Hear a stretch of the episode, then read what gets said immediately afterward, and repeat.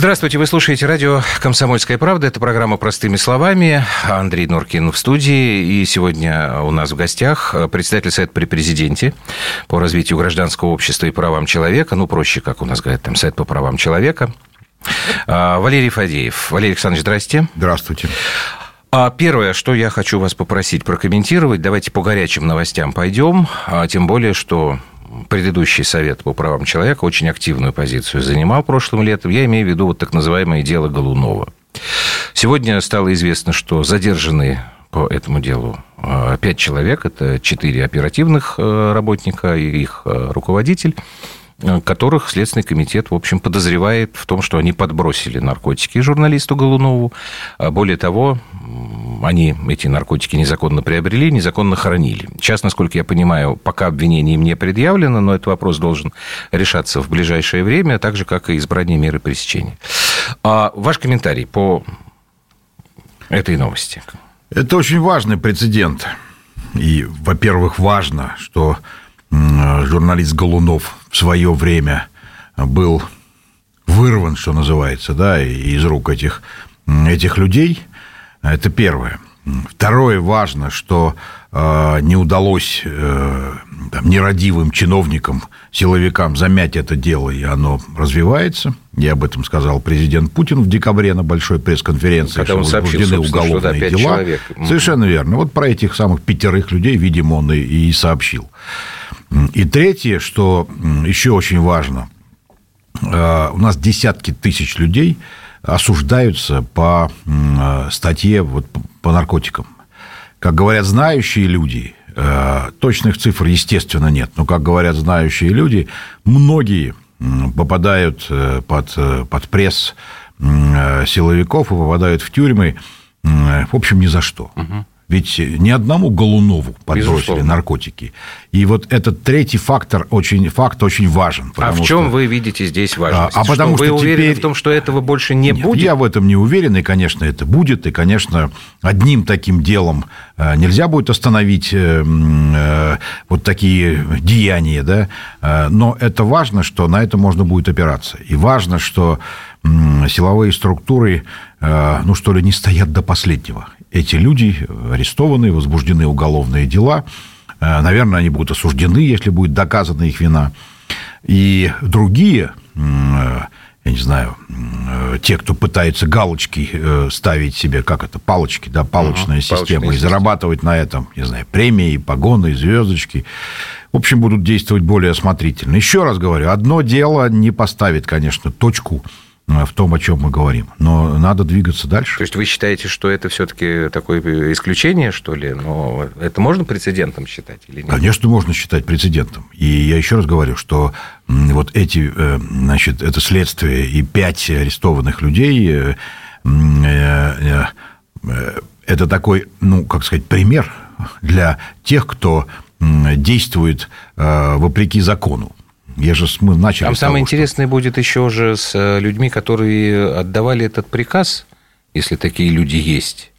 Есть, конечно, вариант, что это действительно Я... да, рецидив этой палочной системы, они сами решили отчитаться. Не, не знаю а насчет, насчет того, да, будут ли развивать это дело угу. до уровня тех, кто отдавал приказ, не знаю.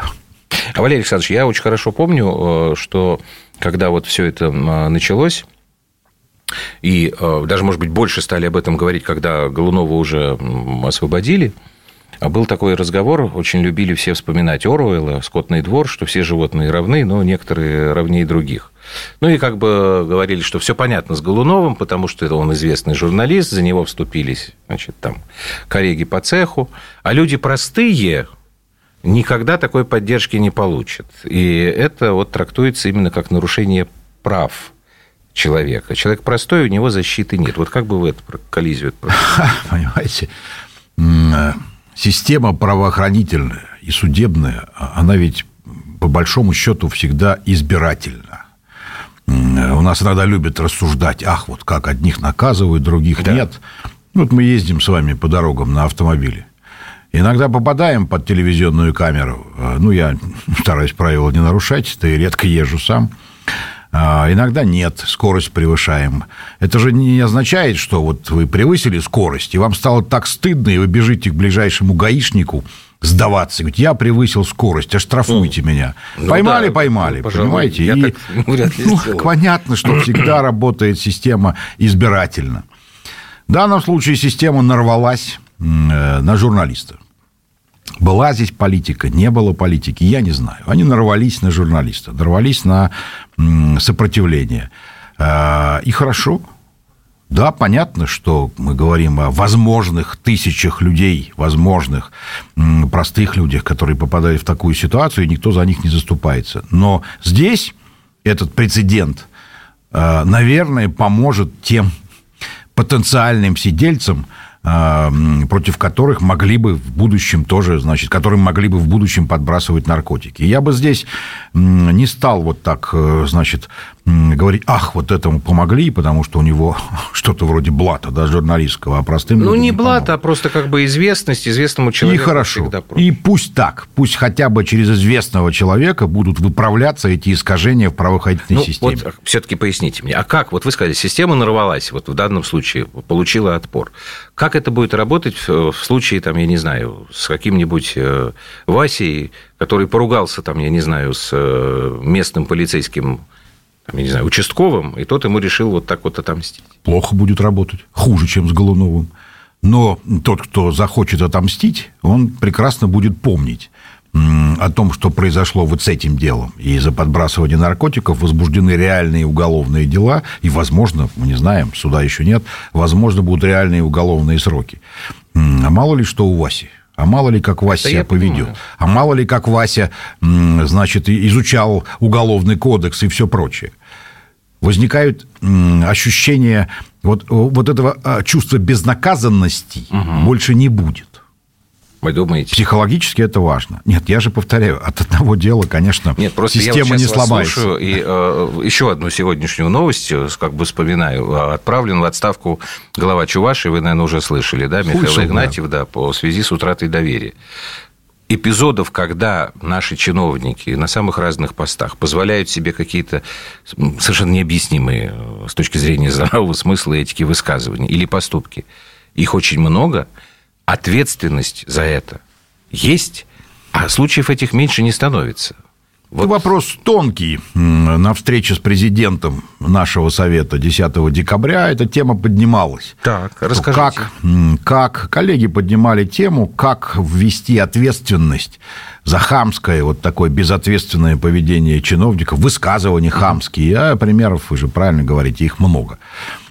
Какую-то ответственность административную, не знаю, уголовную – Э, это тонкий вопрос, как разделить, отделить, э, значит, э, там, не знаю, резкое высказывание от хамства.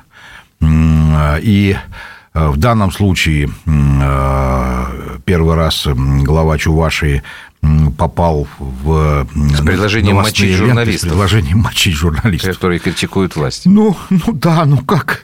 Ну, он же... Ну, это же ну, неадекватное поведение.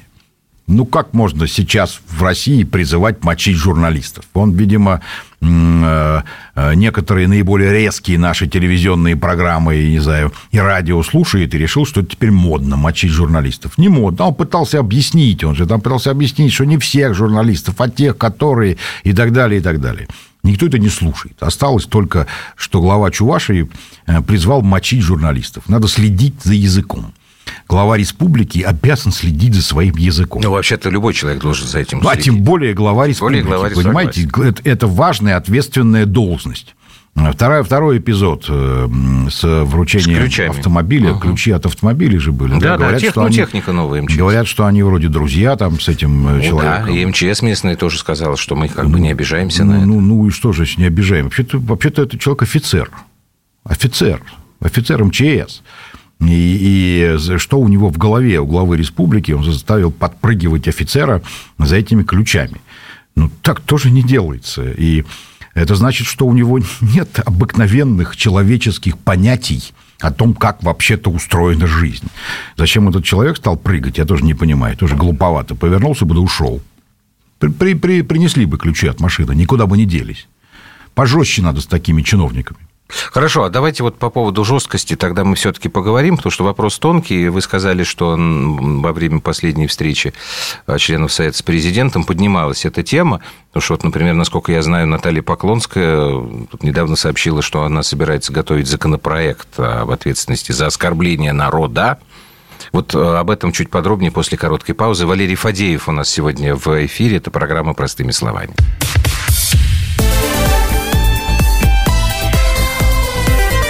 Простыми словами. Самые осведомленные эксперты, самые глубокие инсайды, самые точные прогнозы. Точные прогнозы. Знаем все лучше всех. Ведущие. Неудержимый Мардан и прекрасная Надана Фридрихсон. Первая радиогостинная «Вечерний диван» на радио «Комсомольская правда». Два часа горячего эфира ежедневно по будням в 6 вечера по Москве.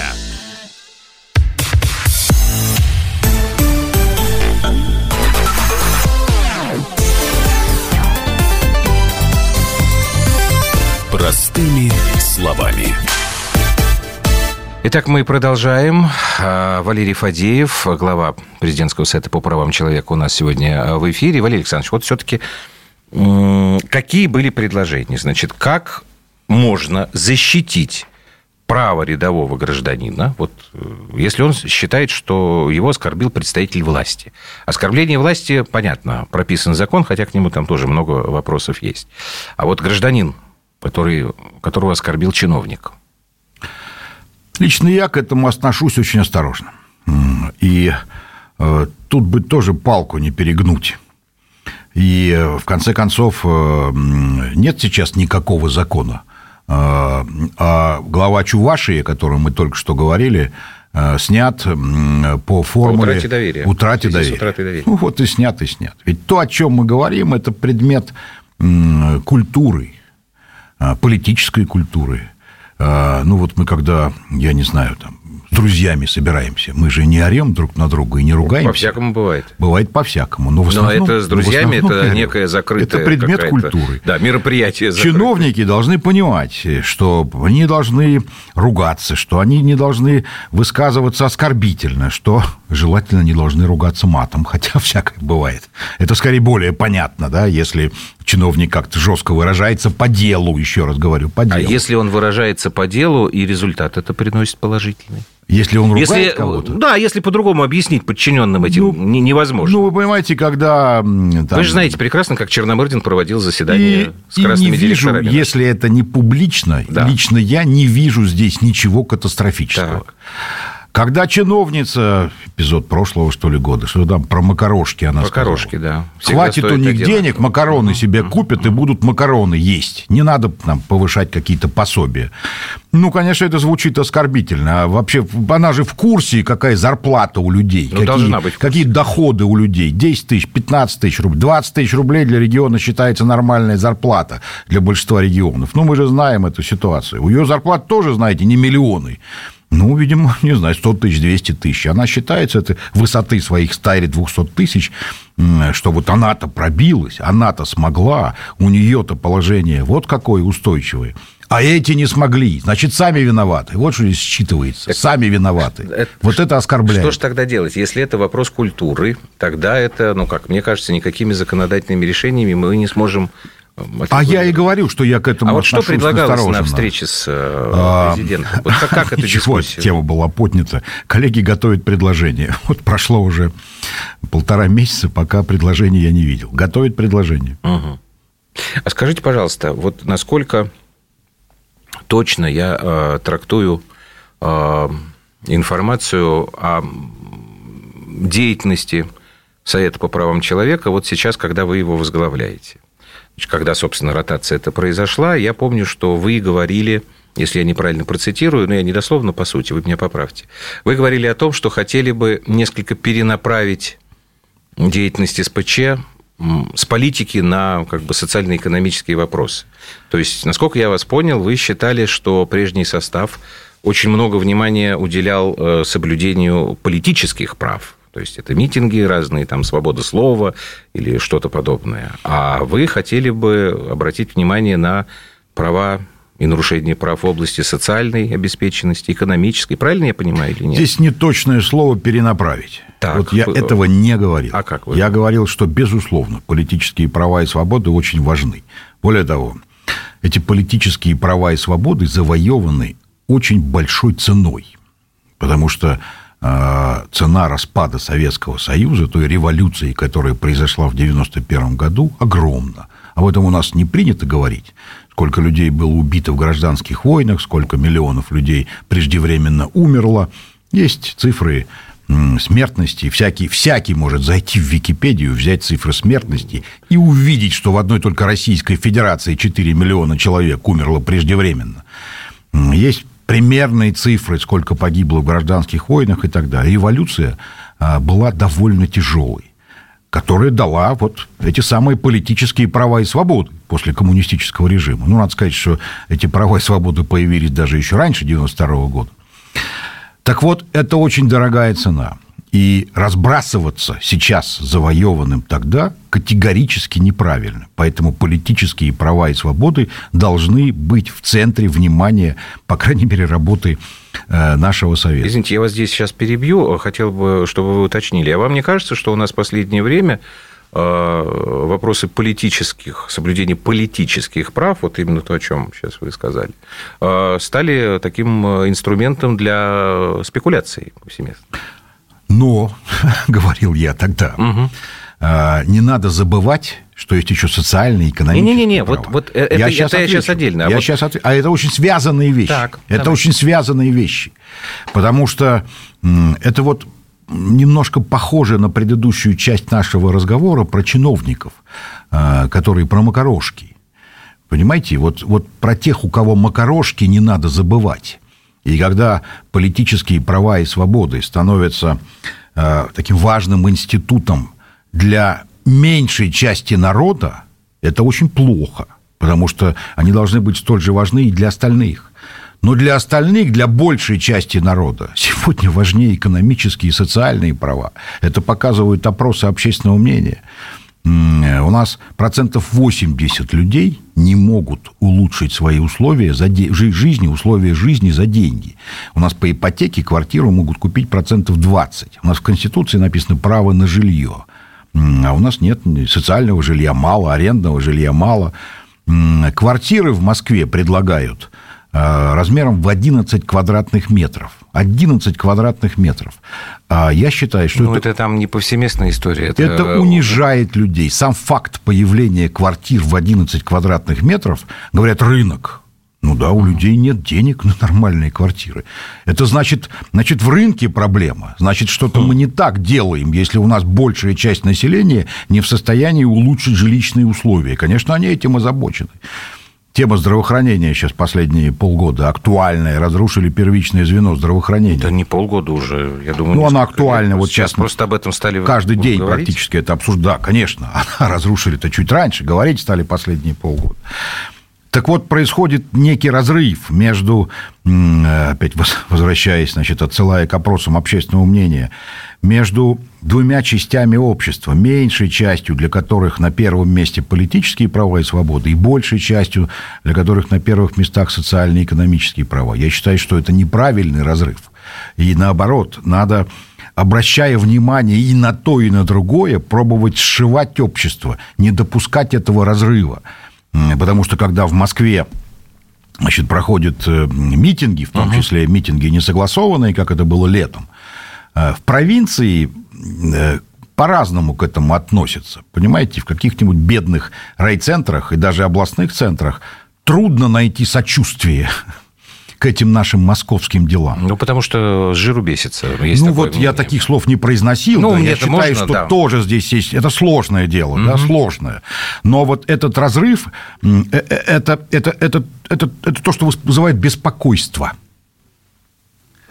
Так вот, поэтому я говорил о социальных и экономических правах. Еще раз, не умаляя важности политических. А почему прав. у нас такой перекос произошел, как вы думаете? Что Потому защищать что... политические права это выглядит более эффектно, и, может быть, это проще, чем заниматься какой-то там рутиной по социалке, там, Я квартиры. вам скажу парадоксальную вещь. Э, Проще и в каком-то даже смысле безопаснее. Я даже так скажу. Это традиция. Она есть у нас в России, она еще в Что Советском Союзе возникла. Поясните, пожалуйста. А, Потому что Потому что вот эти экономические аспекты, социальные аспекты жизни большей части нашего народа, а, ведь там, там большие деньги, там большие интересы, там большие начальники. А, Вот и как раз э, если начать глубоко работать с этими социальными, политическими и экономическими правами, то это окажет позитивное воздействие и на права, права политические и свободы. А, Потому что мы будем втягивать в вот эту работу э, по работу по э, реализации конституционных прав мы будем втягивать многих а не только отдельные группы населения и несколько тысяч человек, которые в Москве выходят на несогласованные митинги. Многих будем втягивать. Это вызывает некоторое напряжение у политического класса. Давайте мы сейчас прервемся с вами на э, выпуск новостей, а потом тогда, если позволите, как раз у меня сейчас мысль эта появилась в результате вашей вот заключительной фразы про политическое напряжение у некоторой части политического класса.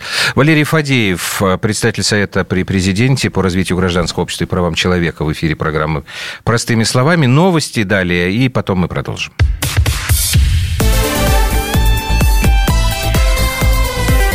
Простыми словами. Противоположные взгляды. Оппозиция, я считаю, героями. Твое право считаю. Да, Тина, что ты несешь? Ну а как? Смеешься. Максим, я не смеюсь, но просто нельзя так говорить. Себя послушай. Разные точки зрения. Призывы надо выходить и устраивать майдан – это нарушение закона. И вообще это может закончиться очень нехорошо. Вы не отдаете себе в этом отчет? По-моему, нет, решили допрос устраивать. Личный взгляд на главные проблемы. Ездишь на машине! Я не езжу. Ну вот и тогда Ну, молчи, отлично. потому что я рассказываю про движение автомобильное, а не про пешеходов. Свобода слова в прямом эфире. Я не причисляю себя популистом, я причисляю себя к людям, которые действительно отстаивают мнение жителей, причем не только на словах, но и на деле. Тогда приношу Любовь Соболь свои извинения. Радио «Комсомольская правда». Правда рождается в споре. Две крайности, они всегда опасны. Всегда мир более разноцветный и плохо, когда либо кровь на улицах, либо кровь в застенках.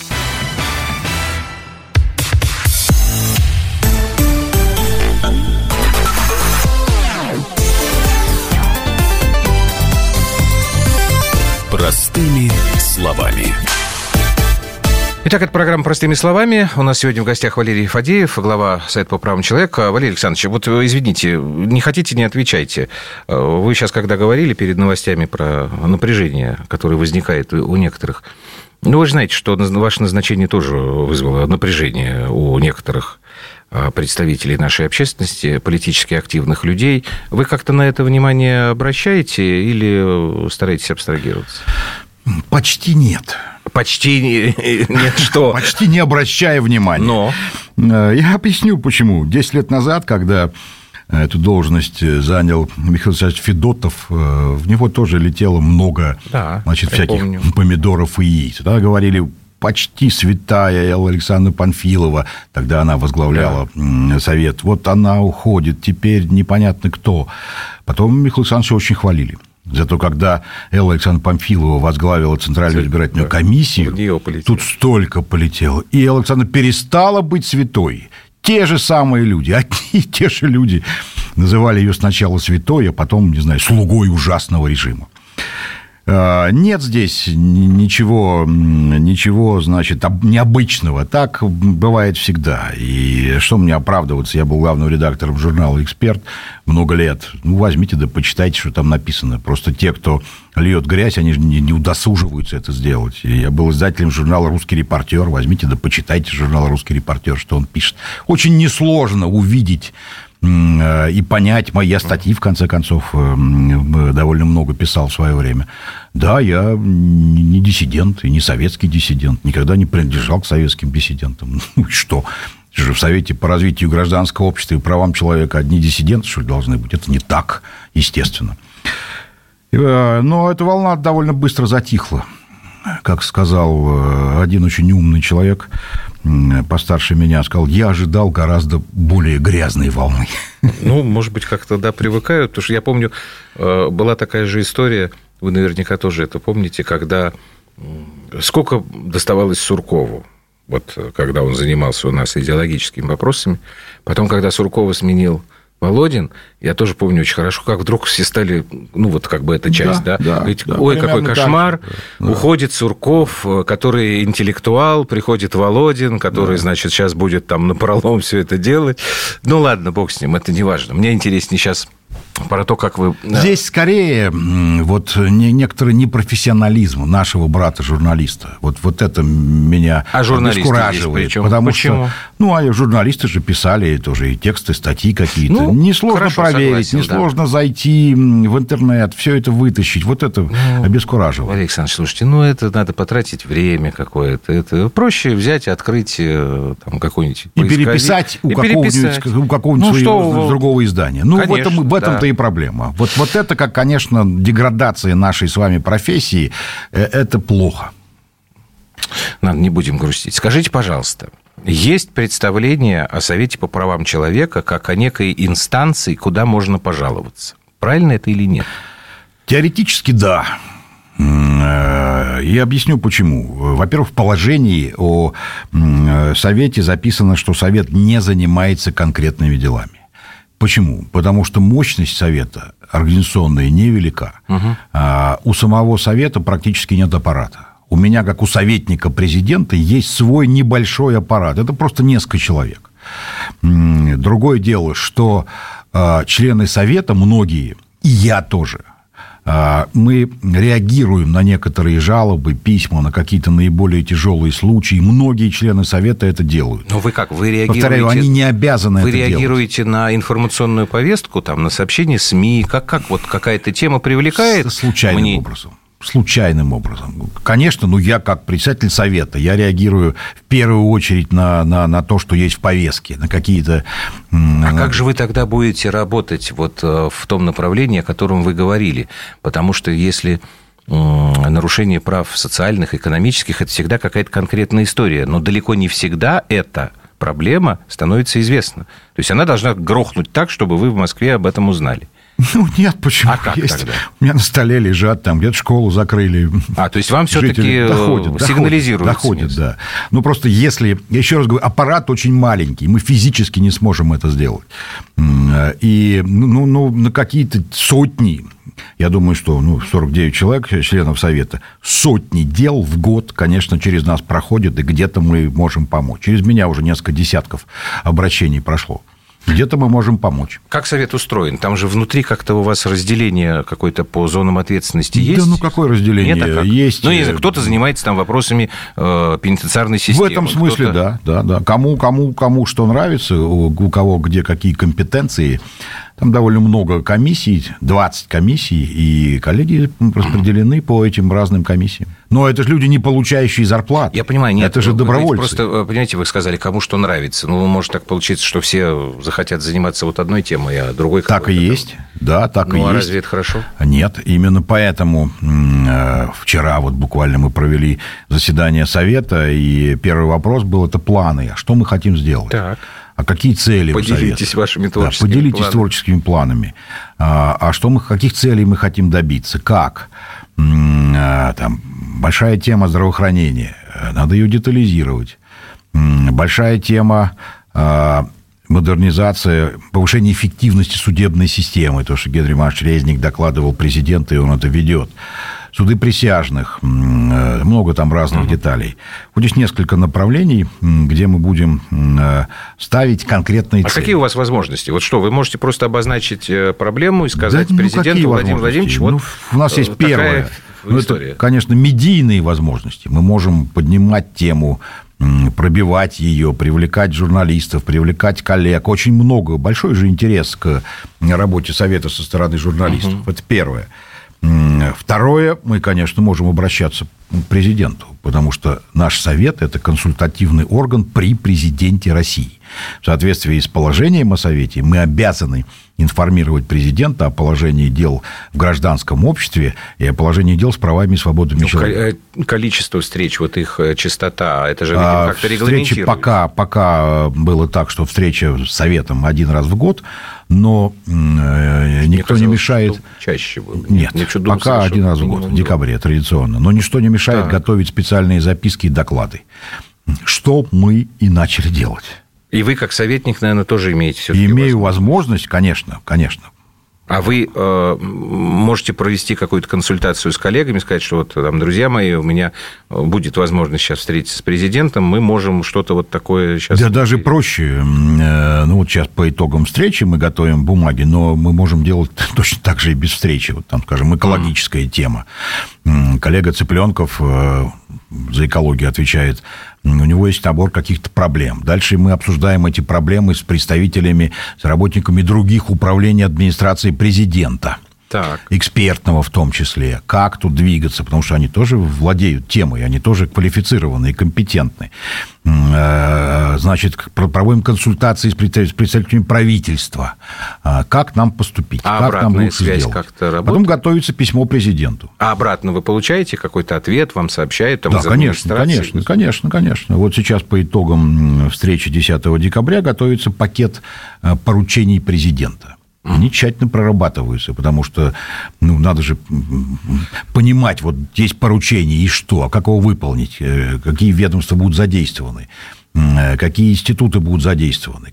Не просто же написал Понятно. поручение и все, и жди, да? А скажите, пожалуйста, а насколько дискуссионная площадка, вот сама Совет по правам человека, там люди с самыми разными политическими пристрастиями. Э, Ну, в общем-то, есть, мне кажется, даже идеологические такие противники. И что? Есть. Вот как, как это, это споры, это жаркие споры, это возможность и умение находить компромисс. Как вы...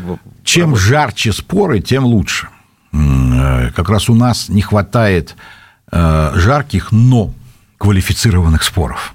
Понимаете, это очень важно. У нас в медиа, э, если посмотреть телевидение, вы знаете лучше меня. Э, Ну, я, правда, тоже некоторое время работал на телевидении. Ну да. Да, эмоций и криков хватает. А вот компетентных, продуманных суждений не хватает. Их просто мало. А, И еще раз я говорю, эмоции – это хорошо.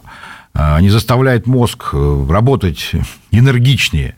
А а вот что касается компетенций, с этим плоховато. Поэтому эмоции лично я только приветствую. В Совете компетентные люди и те... Да, пусть они имеют вообще разное мировоззрение, да, понимаете, но надо, надо давать возможность высказываться компетентным людям.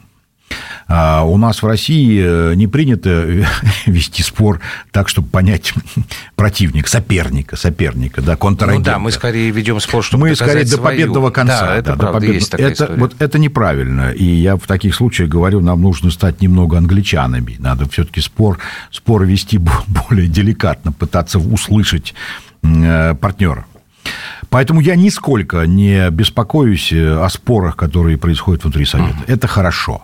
Поскольку в Совете э, э, не доходит до таких вот, ну, не знаю, конфликтов, что ли, да, то споры все идут на пользу. Вчера мы обсуждали, значит, тему конституционной реформы. Ой, давайте сейчас мы остановимся, Хорошо. потому что я как раз Да. хотел задать несколько вопросов по этой теме. У нас остается еще один блок в программе. Валерий Фадеев. Это программа «Простыми словами». Мы сейчас вернемся.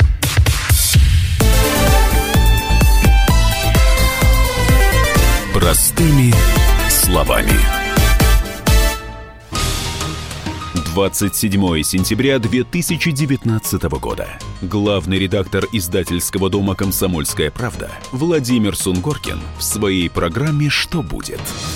У нас очень сильная налоговая служба. Руководитель ее, господин Мишустин, это один из выдающихся управленцев. Ему бы возглавить правительство. 15 января 2020 Президент России Владимир Путин предлагает кандидатуру нового главы правительства Михаила Мишустина.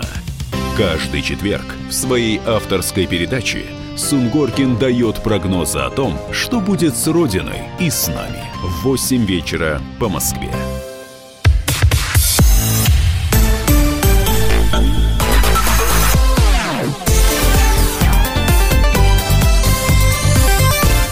Простыми словами. Итак, это программа «Простыми словами». И э, в заключительной части мы поговорим как раз по э, теме конституционной реформы. Валерий Фадеев, глава Совета по правам человека. Давайте сначала вот то, что, если вы говорите, вы вчера обсуждали, а потом я уже со своими вопросами. Да, мы остановились на спорах. Разные мнения высказываются. Обсуждение было очень долгим.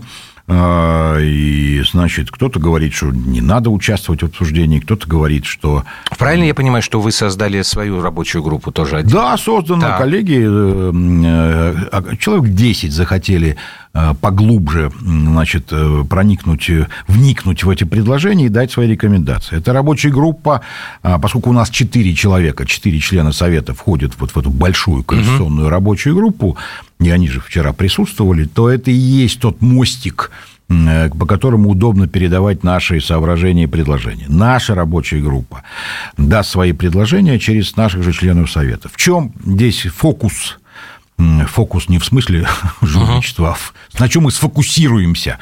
Э, на том, как отразятся потенциально предлагаемые поправки на состоянии гражданского общества и на правах и свободах человека. Вот наша главная тема. Если там риски, что будут ущемляться права, или нет рисков, если риски есть, в чем они заключаются, и какие поправки, по нашему мнению, надо скорректировать. Вот это в ближайшие дни будет подготовлено. Вас не смущает, как многих, э, как вот сейчас говорят, спешка, которая сопровождает э, эту работу по изменению?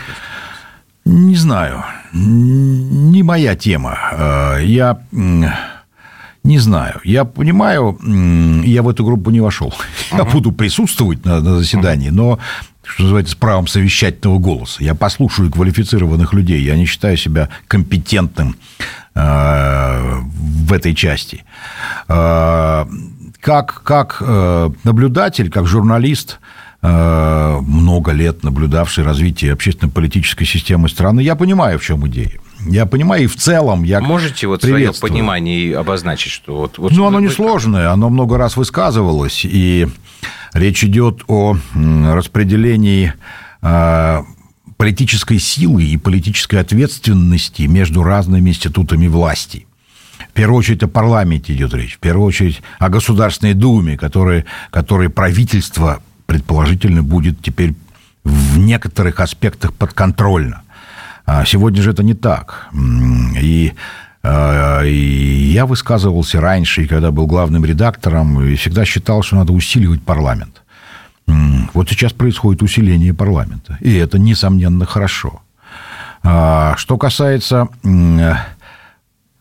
Госсовета, это непростая тема. Я напомню, что в начале 2000-х годов был изменен порядок формирования Совета Федерации – об этом сейчас уже многие забыли. Совет Федерации – это был очень важный институт, такой фрондирующий, потому что в него входили губернаторы. И, и он обладал очень огромной, очень большой властью. И тогда во многих губерниях и в национальных республиках были свои конституции, где было написано, что конституция этой республики конкретной – имеет преимущество по сравнению с федеральными законами. Да, так прямо было написано. И эти же губернаторы, главы республик, входили в Совет Федерации. Это был, было очень серьезное дело, потому что тогда страна-то не была такой цельной, единой, как сейчас. Тогда война, вторая в Чечне только закончилась. Это была очень драматичная ситуация. Потребовались огромные усилия, чтобы привести Э, эти законы республиканские в соответствии с федеральными. И тогда порядок э, избрания значит, и э, формирования Совета Федерации был изменен. Но роль губерний, губернаторов, тех, кто работает на земле, тех, кто работает с проблемами людей, а, а, эта роль очень важна. Как, как этих, этих управленцев этих политиков, как их снова вернуть э, в то поле, где от них бы больше зависело, чем сейчас. Это задача. Сейчас э, спрашивают, а каким будет Совет Федерации? Я не знаю, но я представляю себе вот этот замысел замысел президента. От, от этих людей, работающих на земле, должно стать больше зависеть решений. Вот примерно так. Ну, просто все копии, как вы знаете, конечно, вы же следите за всей этой дискуссией, ломаются вокруг того, что есть мнение о том, что наоборот полномочия президента становятся еще более такими мощными, что ли, потому что он получает право, ну, например, там право супервета. Я не вижу этого. Он там, вот... э, Я не вижу Там этого. просто самый интересный момент, когда говорят, что, ну, вот Путин хочет остаться во власти, он там это под себя делает. Ну, вот тут что я, я сам могу сказать? Там получается, что, ну, во-первых, я на тысячу процентов уверен, что Путин не останется президентом после 2024 года. Я уж эту историю проходил в восьмом году, слышал про это. Но если даже тогда полномочия у нового президента будут э, сильнее и больше, хотя вот вы с этим не согласен, но Путин не будет президентом. Вот, Поэтому здесь вот я пока... Мне-то кажется, что как раз э, Путин, я тоже считаю, что Путин вряд ли будет президентом в 24 году. Хотя я также, и вы Останется. наверняка уверен, что Путин не уйдет от процессов э, Но м, руководящих. Путин, если власть еще больше концентрируется в руках президента, Так. то это же риски дополнительные несет. Вот а кто будет следующим такое. президентом? Никто не Понимаете, а кто, кто знает? Но И каким говорят, ему что- накажется этот но человек? также говорят, что есть риски, если мы будем усиливать э, неконтролируемо парламент. Ну, что значит мы неконтролируемо? Ну, вернемся опять же там к э, Ну, президент ясно об этом сказал. у нас парламент... был. Он сказал об И этом. я да. тоже об этом писал, вспоминая свои статьи. Не может Россия быть парламентской республикой. Она никогда... Ну, вот это тоже объективно. И те, кто, значит, полагает, что надо переходить к парламентской республике, книжки просто не читали. Понимаете, Э, как это не печально, но в России то, что называется принуждением, всегда будет более ярким и заметным, чем в малых европейских Почему странах. печально? Россия, и я, дослушайте Если мы меня. так, э, живем, и это действует. Огромная страна с, огромным, с огромными границами, с огромным количеством внешних вызовов. В России федеральная, центральная власть всегда должна быть сильной. Так это и слава неизбежно. богу. Так Это- вот чё с я этим об этом говорю. Это я неизбежно. Но если концентрация будет избыточной, то возникают риски того, кто придет к власти. Отсюда необходимость распределить власть по разным институтам. То есть, если коротко, вы считаете, что вот эти изменения, они могут, ну, если не решить проблему, то хотя бы как-то помочь ее решить Ну, они проблему. снизят, снизят риски Снизят дестабилизации, конечно. Я вас понял. Спасибо большое. Время наше истекло. А, Советник президента и глава Совета при президенте России по развитию гражданского общества и правам человека Валерий Фадеев был у нас в эфире. Спасибо большое, Валерий Александрович. Спасибо вам. Да, всего вам доброго, до свидания.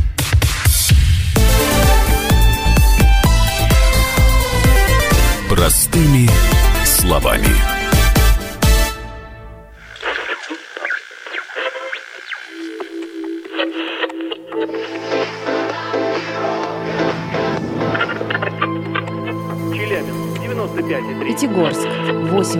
88,8. Самара 98. Новосибирск 98,3. Ставрополь 105 и 7. Краснодар 91,0. Красноярск 107,1. Благовещенск 100 ровно и 6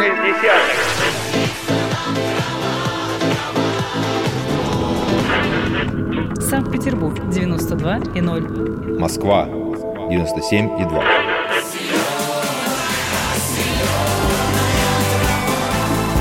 Радио «Комсомольская правда». Слушает вся земля.